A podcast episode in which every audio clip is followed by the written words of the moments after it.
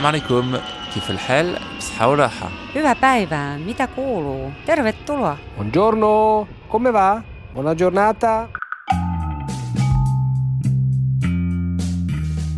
Bienvenue dans Ex-Expat, le podcast. Je vous l'ai déjà dit, hein, pour cette saison 3, j'ai décidé de me focaliser sur les personnes, plus que sur les thèmes. Parce que chacun a une histoire et que chaque histoire nous lie les uns aux autres.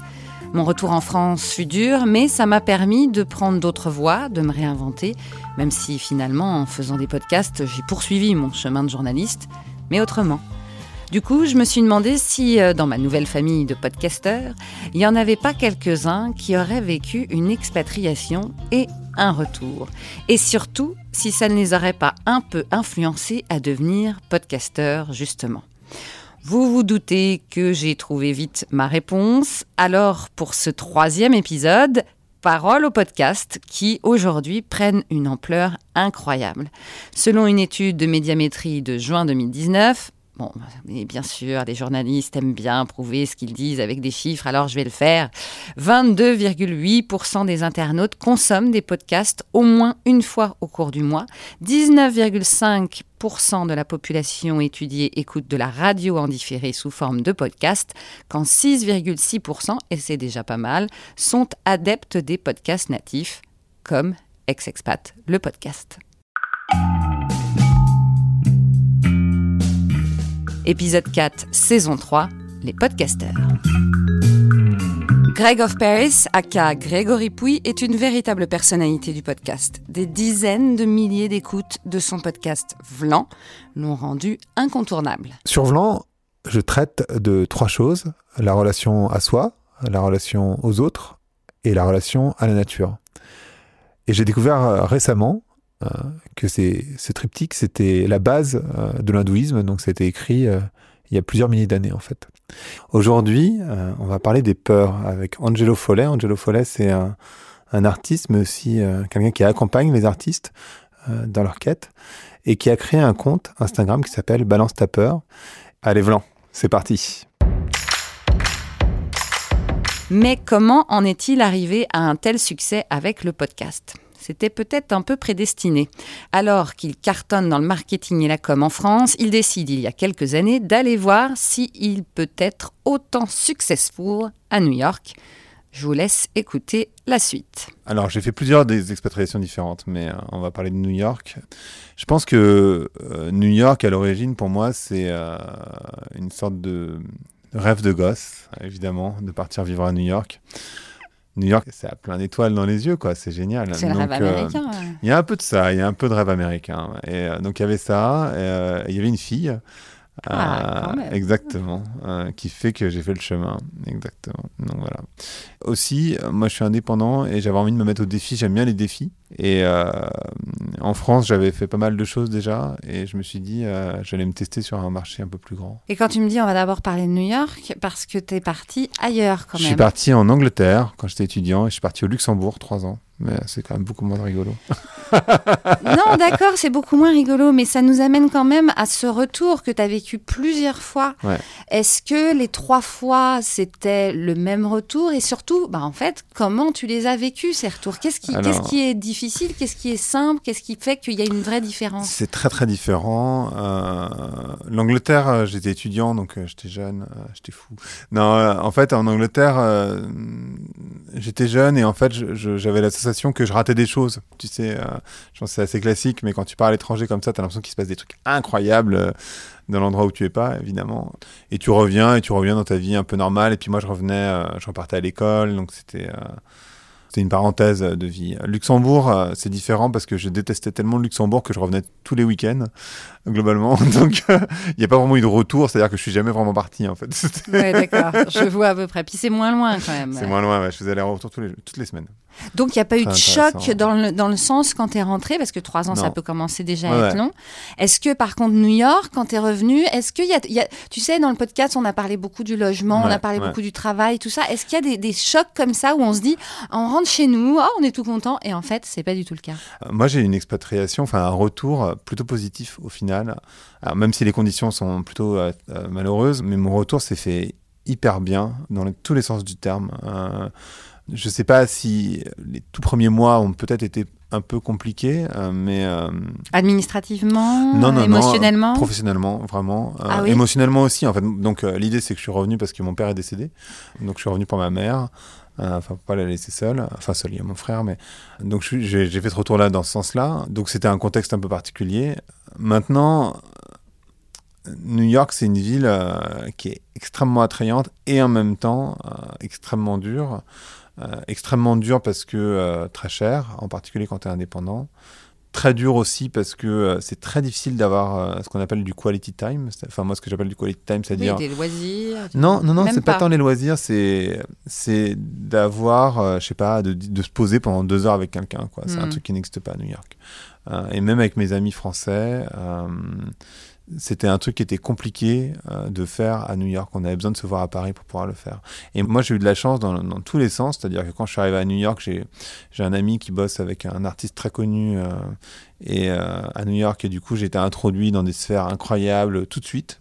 J'avais en plus mon réseau professionnel. voilà. Donc, j'avais autant des Américains que des gens de toutes les cultures, que des Français dans le business. Enfin bref, j'avais vraiment une vie plutôt cool. Mais c'est tellement la ville du FOMO absolu. Euh, donc FOMO, c'est euh, Fear of Missing Out.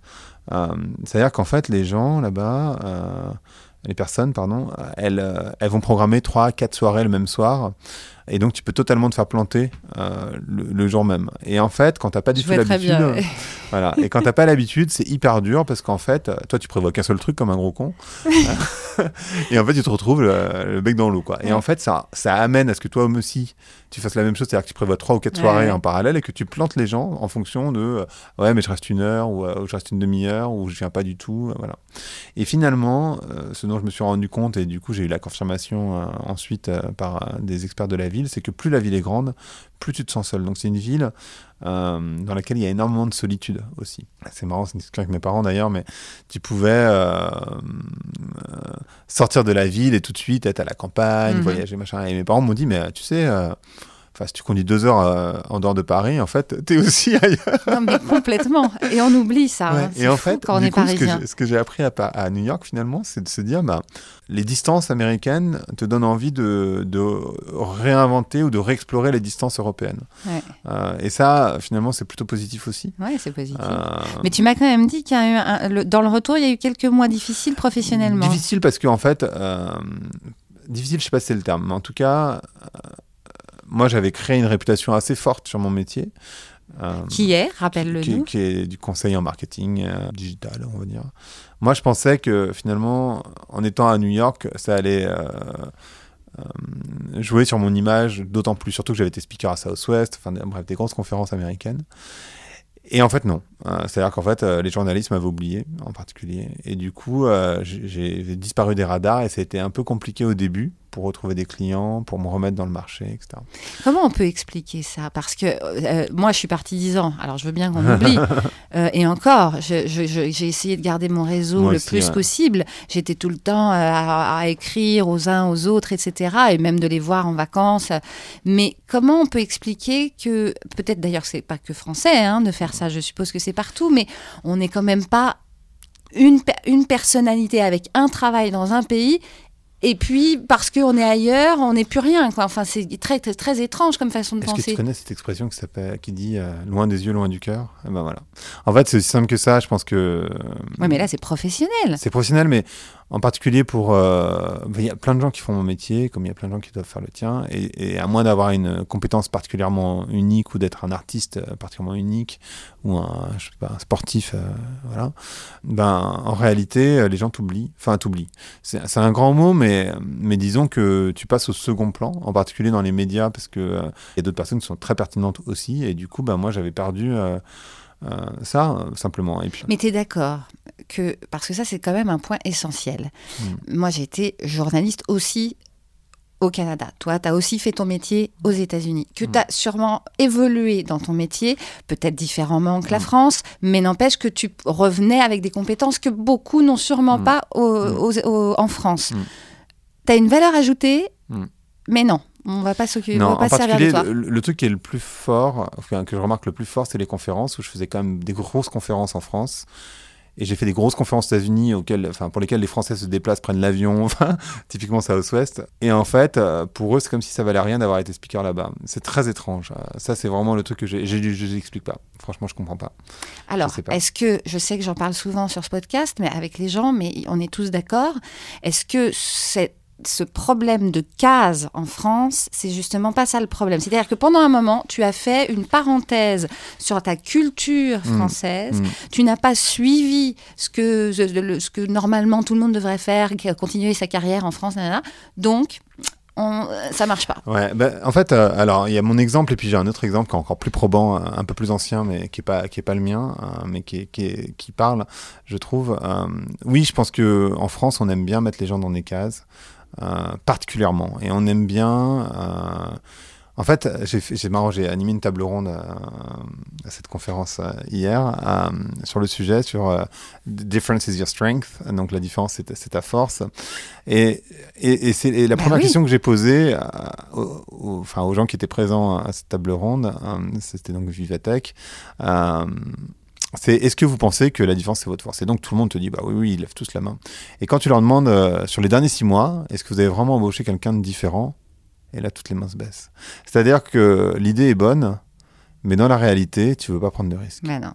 Et, et ne pas prendre de risques ça veut dire quelqu'un du sérail qui a fait les bonnes études, qui est resté là, que tu connais. Voilà. et ça, c'est c'est classique. Mais je vais te prendre un exemple euh, qui n'est pas le mien, donc euh, quelqu'un que je connais très bien, qui, euh, au début de sa carrière, donc ingénieur, euh, et là, je crois qu'il a fait Supélec de mémoire, et euh, il part faire sa carrière aux États-Unis, en particulier c'est Netscape, et puis euh, bosse avec euh, Steve Jobs en direct, donc c'est son boss en direct chez Apple. Bref, euh, 10, 10 ou 15 ans passent, il revient en France, passe des entretiens, les mecs lui disent euh, C'est quoi votre école? Donc lui il dit Enfin, s'en fout de mon école. Et il ah ouais, non, mais votre expérience aux États-Unis, on s'en fout, euh, ça compte pas. Voilà, au retour des recruteurs. Donc en fait, même le fait d'avoir bossé avec Steve Jobs en boss, boss direct, les mecs te disent, alors c'était pas au moment où Apple était euh, au top, mais, oui. mais quand même, Mais enfin, enfin- tu vois, il avait déjà inventé Pixar, enfin, tu vois, il avait fait 3-4 trucs quand même. C'était pas les débuts d'Apple non plus. Donc étonnamment, euh, les Français, on, on est quand même un peu chauvin, je crois, c'est surtout ça, Ouais. finalement. Et ce CV atypique, ça c'est quand même. En fait, c'est c'est pas un mythe, c'est-à-dire qu'il y a plein de gens qui, euh, qui aiment bien les CV atypiques, mais majoritairement, ils les recrutent pas. Alors, ce- ce- cet épisode étant sur les podcasteurs, Ouais. Hein, on est tous. euh, allez, deux, allez, on, on est- on fait un truc un peu incestueux, entre guillemets. J'ai un- J'ai invité, les potes podcasteurs parce que clairement, moi en tout cas, c'est cette expérience de retour qui a fait que euh, j'ai lancé ce podcast. Mhm. J'aurais pu aussi euh, faire autre chose, étant donné que euh, j'étais de toute façon journaliste radio, donc Mm. c'est mon médium. Donc je, je- je pense que quoi qu'il arrive, j'aurais fait un podcast, peut-être pas sur ce sujet-là. Est-ce que toi, bon, tu as retrouvé ton métier dans le Mm, marketing, mais, mais ce métier t'a amené à faire aussi des podcasts. Et est-ce que l'expérience de l'étranger, l'expérience de ses retours, est-ce que le fait justement d'être peut-être un peu atypique t'a aussi donné envie de parler euh, au micro, etc. Alors, euh, c'est intéressant. C'est-à-dire que mon blog s'appelait Sortir du cadre. Donc, euh, et Tu je l'ai ouvert il y a 15 ans. hein. Donc, euh, mais le podcast s'appelle Vlan et, euh, et il est dans la même lignée. Et effectivement, j'ai toujours voulu sortir du cadre de manière générale. Je pense que oui, ça a joué. C'est pour ça que je disais finalement, c'est plutôt positif. C'est que dans la contrainte, j'ai j'ai dû me réinventer. euh, et donc, c'est comme ça que j'ai créé mon podcast. Et effectivement, je pense que ça a énormément d'attraits positifs. Déjà, la compréhension de la culture américaine, mais aussi, euh, il y a une partie de storytelling, de comprendre qu'il faut mettre du ton, ce, qui est beaucoup plus difficile à faire à l'écrit. Euh, en tout cas, moi qui écrivais un petit peu. Donc ouais, je pense que ça a vraiment permis de développer ce podcast, ce podcast qui était euh, marketing, qui est devenu un podcast sociétal, Totalement, ouais. euh, et, et au final, euh, qui me ressemble beaucoup plus. Euh, et je pense que pour oser faire ça, effectivement, l'expérience à l'étranger a joué. Alors, j'ai du mal à évaluer, tu vois, à quel moment, pourquoi, euh, Mhm. comment. Mais en tout cas, ce qui est certain, c'est que si j'étais pas parti, je pense que j'aurais pas forcément fait ça. J'aurais pas eu besoin de me réinventer, on va dire. Donc, euh, Je sais évidemment qu'il y a plein de podcasteurs euh, qui vont peut-être nous écouter et qui vont se dire mais attendez moi je suis pas parti c'est pas Bien ça sûr. qui a fait que n'empêche que la curiosité de l'autre qu'on est presque forcé d'avoir quand on va à l'étranger parce que sinon bah on est très très très seul euh, fait que ça nous pousse quand même à vouloir écouter les autres, à Hmm. partager des choses qu'on n'aurait peut-être pas eu pensé faire s'il n'y avait pas eu tout ça. J'essaye euh, de cultiver ma curiosité et de m'intéresser à des gens ou à des, euh, ou à des sujets qui a priori ne m'intéressent pas. Et j'essaye aussi de m'intéresser à des, à des personnes avec lesquelles je suis pas d'accord. Euh, et parfois, euh, ça me permet de me forger mon avis. Tu vois, c'est typiquement le cas sur le féminisme. En discutant avec des personnes avec lesquelles je suis pas d'accord, et ben ça m'a permis de forger mon, mon avis. Et ça, en fait, je- finalement, je suis reconnaissant d'avoir euh, discuté avec ces personnes-là. On va finir avec Vlan quand même, euh, Mm. parce que est-ce que aussi, alors euh, bon, moi je reste dans mon thème, hein, Bien sûr, mais c'est un peu le but. Est-ce que tous les, les thèmes que tu choisis, euh, bien sûr, ont une dimension internationale souvent, Mm. Mm. souvent aussi très nationale. Justement, le fait aussi d'avoir eu ces expériences à l'étranger, d'avoir euh, de t'être nourri de ces autres cultures qui souvent quand même ne ressemblent pas du tout à la nôtre, te permet aussi de- d'aborder ces sujets euh, sous un autre angle. évidemment, tu envisages le monde de manière différente. C'est-à-dire, par exemple, euh, de comprendre que euh, l'éthique, qui est un sujet que, j'aime bien, euh, est différente d'un pays à l'autre, que le management est différent d'un pays à l'autre, que les mœurs sont différentes d'un pays à l'autre, de comprendre comment Trump a pu être élu, de comprendre pourquoi ils veulent garder leurs armes, par exemple, de comprendre leur manière d'être organisée. tout ça, c'est des éléments qui sont hyper importants parce que si tu comprends pas ça, tu comprends pas la culture américaine. Et de pouvoir envisager euh, qu'il y a d'autres modes de fonctionnement que le tien, en fait, euh, ça te permet d'envisager le monde de manière très différente, d'être beaucoup plus ouvert. Donc, par exemple, d'envisager qu'il peut y avoir d'autres modèles de couple que le tien, Mhm, mhm. euh, d'envisager qu'il peut y avoir d'autres modèles, de, enfin, de ce que tu veux, en fait. Et c'est vrai que quand tu n'es pas confronté à des personnes qui sont différentes ou qui vivent de manière différente, tu, tu- tu- en fait, tu restes enfermé sans même t'en rendre compte. C'est le Non, principe de la bulle. hein.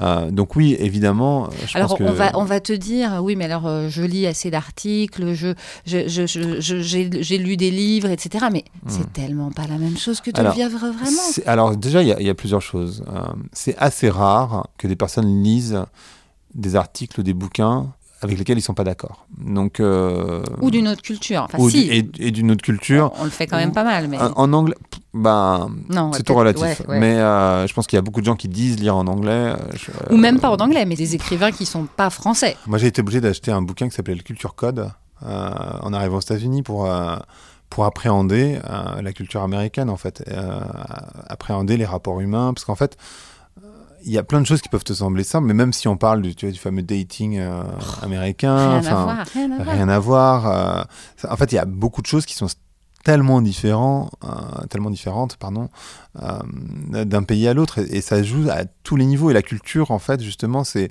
c'est dans l'intime. Ça se joue vraiment sur des choses aussi bêtes que euh, manger à la maison ou pas. Inviter chez soi à New York, c'est un truc qui ne se fait pas Non, trop. Ou alors tu viens et t'amènes ton propre Voilà, plat. Enfin, ouais. c'est des choses, bon ben. C'est-à-dire que tu peux vraiment avoir l'air idiot. Euh, Le quart d'heure de politesse euh, parisien euh, n'existe strictement pas aux US, donc c'est extrêmement impoli d'arriver en retard. Mais si tu vas, je suis sorti pendant pas mal de temps avec une brésilienne euh, au Brésil. Déjà, ils ont un rapport à la famille qui est très différent, euh, mais ils ont aussi un rapport au retard et à l'heure euh, qui est très différent aussi. donc en fait, c'est- vachement intéressant de, de justement sentir ces différences culturelles et de, et de s'en imprégner un petit peu. Et je crois pas que tu puisses le comprendre dans un bouquin ou dans un film. Ouais. Et ça, au retour, on, on se prend un peu une baffe quand même, hein, on est d'accord. Ouais, ça, ça peut. En fait, tu, tu sens des gens qui sont parfois un peu étriqués d'esprit et parfois tu, euh, tu te confrontes à ta propre culture. euh, et, et Comme si elle était devenue étrangère. Ouais, un peu. Et, et ça, ça peut être choquant euh, de temps en temps.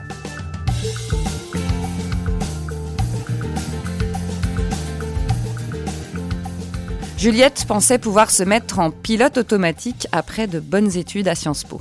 Originaire de Limoges, elle vient à Paris, puis découvre la vie d'étudiant en mode auberge espagnole en Espagne, puis l'Amérique, puis l'Afrique. Une vie d'expat qui l'a fait réfléchir à l'orientation qu'on peut prendre dans la vie, dans les études, dans le travail, et ça donne le podcast Graines d'orienté. Vous écoutez le 16e épisode de Graines d'Orienté. Je suis Juliette et je suis ravie de passer ce moment avec vous. Dans ce podcast, grâce aux témoignages de mes invités, on part à la recherche des ressorts de l'orientation. et Juliette, de quel a été ton cheminement pour en arriver à Graines d'orienté? Alors, l'expatriation, pour moi, elle est liée à mes études. Euh, j'ai fait Sciences Po à Bordeaux et on est poussé dehors en deuxième année pour tout de suite partir à l'étranger. Donc à l'époque, on devait faire nos choix. J'hésitais un petit peu entre euh, partir loin et puis euh, découvrir un pays avec une, voilà, une culture qui, qui m'était complètement inconnue et rester pas trop loin de la France parce qu'à l'époque j'avais un copain en France et donc je voulais pas prendre trop de risques. Donc au final j'ai atterri en Espagne, pas très loin, à Grenade. Et euh, Grenade, je sais pas, ça sonnait un peu exotique quand même, donc ça me tentait bien. Et euh, donc voilà, ma première expérience euh, d'expatrié, je l'ai faite euh, dans le cadre d'Erasmus, la fameuse année Erasmus. D'ailleurs, j'aimerais bien qu'on m'en parle un peu de cette fameuse année Erasmus, parce que j'en ai pas beaucoup de, témoignages, entre guillemets, de, de gens qui ont fait Erasmus, parce que je suppose que, en tout cas pour le retour, qui est le sujet de mon podcast, on ne vit pas de la même manière qu'un PVT, par exemple, ou qu'une immigration, ou que même une expatriation. Non, complètement. Je pense que bon, déjà, on l'aborde à un certain stade de notre vie. Euh, on est jeune, on est tout fringant, on a envie euh, de découvrir plein de choses euh, et euh, de s'immerger complètement dans, dans, euh, dans l'environnement culturel du pays dans lequel on va ou de la ville dans, lequel, dans laquelle on va. Et euh, donc, je pense que on n'y va pas avec le même bagage, on ne repart pas avec le même bagage, on s'y attache pas de la même manière. Mais est-ce que c'est vraiment l'auberge espagnole, moi qui n'ai jamais fait Erasmus Alors pour moi, il y avait vraiment un côté auberge espagnole. Donc là, je pense que ça varie euh, beaucoup d'un pays à l'autre. Mais en tout cas, euh, moi, euh, je suis quelqu'un d'assez d'assez scolaire. J'ai toujours beaucoup travaillé en classe. et alors là, mon année Erasmus a été l'éclat total. Euh, J'ai rien fichu. Euh, faire Sciences Po en France, généralement, on dit ah c'est bien et tout, Sciences Po, bon. En Espagne, euh, Tout le monde s'en fout. Tout le monde s'en fout. C'est le truc le plus nul que tu puisses faire. Euh, et j'ai découvert euh, les sorties tous les soirs, la fête à l'espagnol. Surtout en Espagne, c'est Surtout clair. en Espagne. Et, Mais est-ce que d'un point de vue d'éducation, le fait justement de s'imprégner du, du pays, alors c'est vrai qu'en sortant, je suppose qu'on s'imprègne totalement du pays, mais est-ce que c'est vraiment un, un- quelque chose en plus, cet Erasmus Euh, pour moi, ça a été vraiment quelque chose en plus. Ça m'a apporté à titre personnel parce que, euh, bon, déjà, tout bêtement, bah, j'ai appris l'espagnol. On en retire effectivement quand même une certaine vision de l'Europe, en plus c'est Mm. d'actualité. On en retire euh, une certaine ouverture d'esprit, bon, en plus qui est très cultivée quand on est dans un environnement euh, Sciences Po, relations internationales. Et en tout cas, une appétence pour aller découvrir d'autres cultures, s'ouvrir et une certaine flexibilité aussi, je pense. Comment il est ce retour euh, pour, pour quand on est jeune comme ça et qu'on est parti un an euh, euh, dans une auberge espagnole? Alors pour moi, le retour s'est fait avec euh, déjà quelques kilos en plus de cette année de fête Bon, d'accord. et euh, avec euh, un cœur euh, lourd comme un sac de pierre. J'avais pas du tout envie de rentrer en France. Je venais de passer une année totalement sympa à faire, à étudier ce que je voulais, à sortir, à visiter, à voyager. Euh, donc quand je suis rentrée dans le cadre assez rigide de mon Sciences Po à Bordeaux euh, et qu'il a fallu reprendre le train-train, euh, ça a été une petite déprime. Alors après, qu'est-ce qui a fait Je suppose, je suppose que tu ne l'as pas fait qu'une seule fois parce que je vois tes yeux briller. Euh, donc quelque part, cette première expérience d'expatrié, on dit souvent expat un jour, expat toujours. Bah ça, t'as relancé la machine. Quoi. J'ai relancé la machine parce que ensuite j'ai enchaîné sur un master en relations internationales et qu'à l'issue de ce master, je suis partie à l'ONU, euh, donc en deux temps. Le premier temps à New York, donc au siège, et le deuxième temps à Nairobi, au Kenya. Alors ce retour après euh, quand même presque un an du coup, hein, euh, New York, Nairobi. Comment comment tu l'as vécu ce retour en France? Donc euh, pour moi, le retour en France a été l'occasion de ma première embauche. Donc euh, je suis vraiment rentrée dans un tourbillon où il fallait penser à tout. Euh, trouver l'appart sur Paris, moi c'était la première fois que j'arrivais à Paris. Ah oui, en fait finalement c'était une troisième expatriation. Exactement. Parce que moi, je suis de Limoges. Alors, bon, Paris, c'était quand même une nouveauté. À part quelques visites avec mes parents, je connaissais pas Paris. Donc, il a fallu trouver le, le poste qui a été fait rapidement parce que j'avais déjà validé avant de partir de Nairobi. Euh, tout le tintouin administratif, se remettre aussi euh, dans l'état d'esprit, découvrir Paris en même temps. Et là, pour le coup, c'est pareil, ça n'a pas été simple aussi parce que j'avais commencé un petit peu à décrocher des gens qui m'entouraient. Alors, c'est pas négatif ce que je dis, mais c'est simplement que chacun vit sa temporalité. Mes amis avaient avancé dans leur vie, ma famille aussi. Ça faisait quand même quelques années que j'étais éloignée un peu de tout le monde, toujours à droite à gauche, euh, habitant dans ma grosse valise euh, rose. Et euh, là, j'ai eu le sentiment d'être un peu catapultée Ouais. et pas très bien savoir où j'en étais. En plus, pour le travail, euh, mon premier mois de travail, on me l'a fait faire à Genève, donc je suis restée presque même deux mois à Genève. Ah oui. Donc j'étais entre Paris et Genève. euh, je savais plus très bien où j'habitais, quoi. Est-ce que ça, ça te fait avoir une vision de la France différente et surtout aussi de comment euh, exploiter aussi euh, ce que tu as peut-être appris en, en ouvrant les, les yeux, entre guillemets, sur, la, cul- sur d'autres cultures, sur d'autres façons de vivre? Est-ce que, est que ça, a fait changer des choses? Et en fait, je veux en venir peut-être à ton podcast qui, qui de pouvoir s'exprimer différemment. Je, je sais pas, c'est- un peu l'idée, moi, que je m'en fais, mais c'est peut-être pas le cas. Si, complètement. Ça a planté euh, des graines qui ont germé par la suite. Hum, Mais euh, c'est vrai que de vivre aux États-Unis, euh, déjà, bon, ça a été quand même pas un choc, mais pour moi, c'est une des expériences les plus dépaysantes que j'ai faites. Parce que le mode de vie, la manière de penser, euh, la, rapidité du quotidien, euh, mais en tout cas sur des exemples très précis qui, moi, aujourd'hui, me tiennent à cœur, en, termes d'éducation, c'est vrai que euh, pour moi, ça a été des découvertes qui m'ont marqué par la suite. Il y a eu un temps de maturation, je pense que c'est des graines qui ont été plantées et qui ont germé ensuite. Et peut-être, comme on le disait tout à l'heure aussi, le fait d'être constamment dans l'ouverture d'esprit, dans une certaine forme de curiosité, de vouloir se nourrir en permanence et de pas vraiment se satisfaire du petit cadre dans lequel on vit. Et euh, donc le podcast euh, que, que j'ai créé, qui s'appelle Graines d'orienté et euh, qui décortique des parcours de vie pour voir un petit peu comment les gens ont construit leur orientation depuis leur éducation jusqu'à leur projet professionnel. Oui, bien évidemment, ça a été beaucoup euh, marqué par ces expériences d'expatriation. Qu'est-ce que tu veux faire par- passer par ce podcast sur l'orientation? Enfin, c'est pas, c'est assez original, quoi. C'est pas courant de se dire, Hum, tiens, on va parler d'orientation. Tu vois, aujourd'hui, c'est la grosse mode, c'est la formation, mais l'orientation, pas particulièrement. Alors là, c'est pour le coup, c'est vraiment en lien avec mon parcours. Parce que donc après être rentrée Nairobi, euh, j'ai fait euh, pratiquement quatre ans au ministère de la Défense. J'ai enchaîné avec un cabinet de conseil en développement durable et euh, des expériences très différentes qui m'ont énormément apporté chacune, avec des environnements différents. Dans le cadre de mon poste au ministère de la Défense, je voyageais énormément entre Genève et New York, donc j'y étais très très très régulièrement. Et au bout de ces quelques années, j'ai un peu levé le nez. Je me suis dit, mais en fait, euh, je me sens pas à ma place et ça va pas. Et j'ai fait les bonnes études, j'ai euh, fait euh, les bons stages, j'ai été à l'étranger, j'ai appris plein de choses, mais non, ça va pas. Mais alors du coup, pourquoi ça va pas? Et là, j'ai rembobiné un peu la cassette pour me replonger sur mon orientation scolaire finalement de lycéenne et en me disant, mais pourquoi tu as fait Sciences Po? Euh, Est-ce que le fait que papa aurait voulu faire Sciences Po mais qu'il n'a pas pu faire Sciences Po, ça n'a pas joué Et le fait que dès Sciences Po, je me sentais pas légitime, etc. Donc c'était vraiment dérouler la pelote pour voir comment j'avais construit tout ça, se dire euh, tout ça c'est ok, c'est des belles expériences, il n'y a pas de souci. Mais pour la suite, je lève un peu le nez et je vais essayer de savoir où je veux aller. Et euh, je trouve que l'orientation scolaire, elle est trop laissée de côté, que nos jeunes aujourd'hui, ils sont quand même confrontés à des choix qui sont particulièrement difficiles, avec énormément de pression et un accompagnement euh, public qui ne suit pas pour différentes raisons, parce qu'il n'y a pas les moyens, parce qu'il n'y a pas le personnel, euh, et parce qu'on n'est pas aussi ouvert à d'autres perspectives qui sont considérées dans d'autres systèmes scolaires à l'étranger. Alors, et on va terminer là-dessus parce que c'est vraiment la boucle que je voulais emprunter avec toi sur le fait de donc rebondir sur un, podcast, sur s'exprimer, etc. Mais aussi cette vision euh, d'autres pays. Est-ce que toi, tu t'intéresses aussi à savoir euh, comment on, fait l'orientation ailleurs?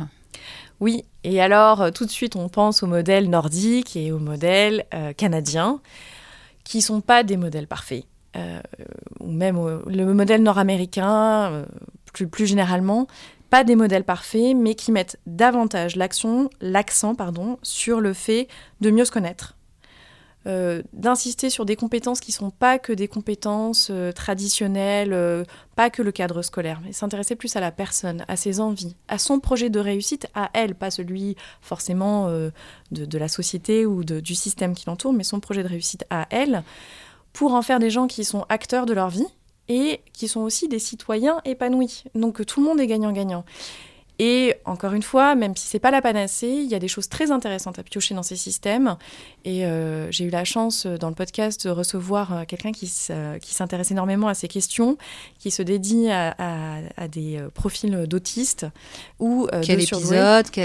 Fais ta pub, vas-y, c'est quel épisode? Alors le, numéro de l'épisode, je l'ai oublié, mais en tout cas, je pourrais te le faire suivre. Une jeune femme qui s'intéresse à des profils de surdoués et à la manière dont la douance est justement est traitée et accompagnée au Canada et là, c'est vraiment, ça a été une, révélation. J'ai vu qu'elle avait euh, euh, énormément progressé. Alors je dis progressé parce qu'elle était à Sciences Po comme moi, à Bordeaux comme moi, et elle a fait tout un cheminement aussi euh, sur intégrer les apports que peut avoir ce, ce système éducatif québécois. Pour conclure, est-ce que l'idée, c'est quand même pas que la France surtout quand on a été expatrié comme ça, elle ne devrait pas s'intéresser à, comparer plus. C'est-à-dire que nous, ex-expats, et, c'est pour ça que je suis toujours très étonnée de, l'accueil qu'on nous fait quand on rentre, c'est-à-dire, ah, ok, super, euh, et puis en fait, tout le monde s'en fout. J'ai jamais compris qu'on nous traite d'arrogants, parce que c'est pas être arrogant que de dire, vous savez, c'est super ici, mais il y a aussi plein de trucs, trucs super ailleurs, et que nous, on peut vous dire comment ça marche, et peut-être que on peut mêler les choses, on ne dit pas de tout changer. Est-ce que ça, c'est, ça te donne presque envie, grâce à ton podcast, d'essayer d'aller voir dans ce monde de l'orientation euh, d'un point de vue de, pour ton métier, quoi? Exactement, je pense que ce que tu décris, c'est de l'exploration. Et l'exploration, on la vit en tant qu'expatrié, parce que euh, finalement, on, est euh, nouveau avec des yeux neufs dans un pays qu'on ne connaît pas, donc on explore. moi, dans le podcast, j'explore aussi, donc le, lien est, vraiment là. Euh, et quand on, rentre en, quand on rentre en France, c'est dommage effectivement qu'on ne cherche pas à capitaliser plus sur cette exploration. Et c'est pour ça que des initiatives comme Ex-Expat et que ce podcast qui justement va essayer de, de centrer, euh, enfin de, de, concentrer les synergies et puis de les retours d'expérience, c'est précieux parce qu'on voit tout ce qu'on en a retiré et tout ce que ça peut apporter. Donc euh, je pense aussi qu'il y a quand même un vrai décalage avec des personnes qui n'ont pas vécu ça. Moi, je me souviens du moment où j'étais à, New York avec même des, amis pourtant très chers, euh, mais j'étais dans un décalage total. Et c'est vrai que tant qu'on l'a pas vécu et qu'on n'y est pas, parce qu'on c'est difficile. Se réinventer, choisir une nouvelle voie, donner de la voix pour en parler. Beaucoup d'expats et d'ex-expats passent par ces moments de remise en cause, d'ouverture à d'autres expériences pour finalement prendre donc un nouveau chemin. Souvent, on le vit, en tout cas dans les premiers moments, comme une malédiction. Mais j'aime à penser que ces moments, peut-être douloureux, sont là pour nous montrer qu'on n'était peut-être pas celle ou celui qu'on est vraiment. Et sans aucun doute, l'expatriation ouvre tout un monde des possibles.